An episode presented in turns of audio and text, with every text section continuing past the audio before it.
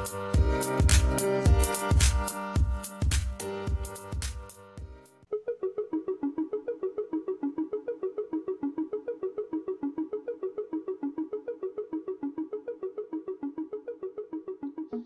cuento que hace unos minutos leí una frase de Thomas Alva Edison que publicó Forbes en su cuenta de LinkedIn.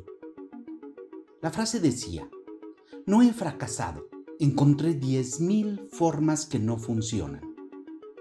Y cuando la leí, me dieron ganas de compartirte lo que me llevo de esta frase. Lo primero es que el tesoro oculto detrás de cada fracaso es el aprendizaje. Y seguramente esto lo has oído antes.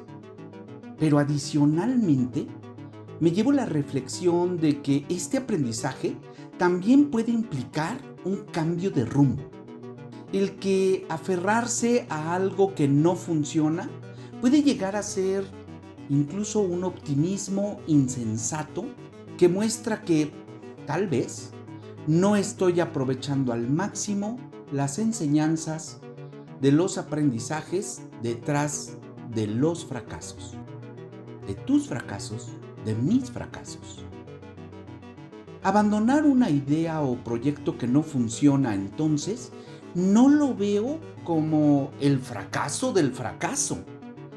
Verlo así me parece una mirada miope de las lecciones que conllevó fracasar.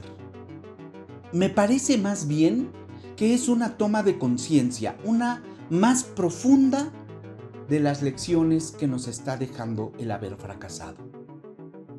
Joe Barker, un futurólogo, hablaba desde los noventas del retorno a cero cuando los paradigmas cambian. Es decir, que si no nos bajamos de la ola que se extingue y comenzamos a surfear desde cero en una nueva ola que nace, nos quedaremos sentados en la tabla sin saber por qué no avanzamos.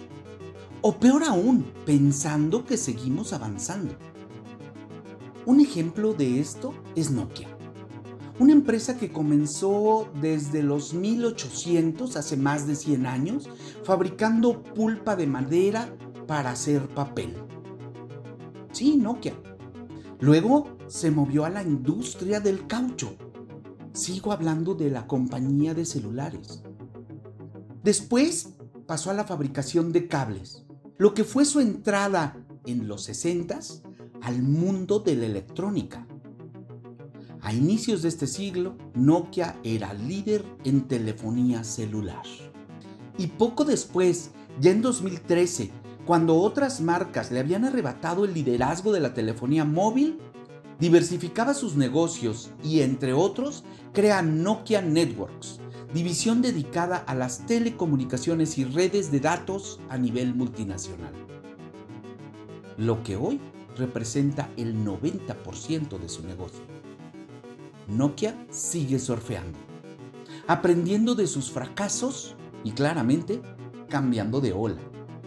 No basta con fracasar muchas veces y aprender de estos fracasos también implica la valentía necesaria para seguir en tu empeño como Edison o aún más, la valentía para reinventarte como Nokia. Es ser consciente de tu propósito trascendente y este va más allá de la bombilla eléctrica o de los smartphones. Quizá sea liderar un negocio o ayudar a la humanidad Tal vez sea revolucionar la ciencia o enseñar a otros dejando huella en su vida. En la frase inicial de mi libro escribí, no tengo miedo a la muerte, tengo miedo a morir sin haber hecho algo por la humanidad. Ese es mi propósito trascendente. Y ahora me dedico a fracasar, aprender, tener éxito y volver a fracasar a mantenerme surfeando y cambiando de ola cuando es necesario, siempre tras mi propósito trascendente. ¿Y tú? ¿Ya tienes claro tu propósito trascendente? Soy Roberto G. Martinelli y te invito a trascender siendo consciente.